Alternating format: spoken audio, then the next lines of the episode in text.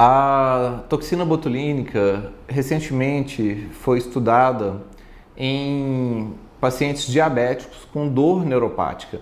Eles compararam versus placebo em pacientes que tinham dor neuropática, uns que receberam placebo e outros receberam toxina botulínica. E a toxina botulínica se mostrou eficaz e muito acima do placebo para reduzir a dor neuropática nos pacientes diabéticos. E por que disso?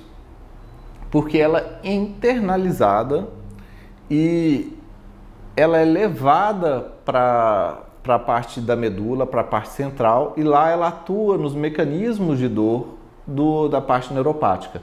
Além disso, ela também bloqueia a liberação de fatores inflamatórios na região de dor neuropática.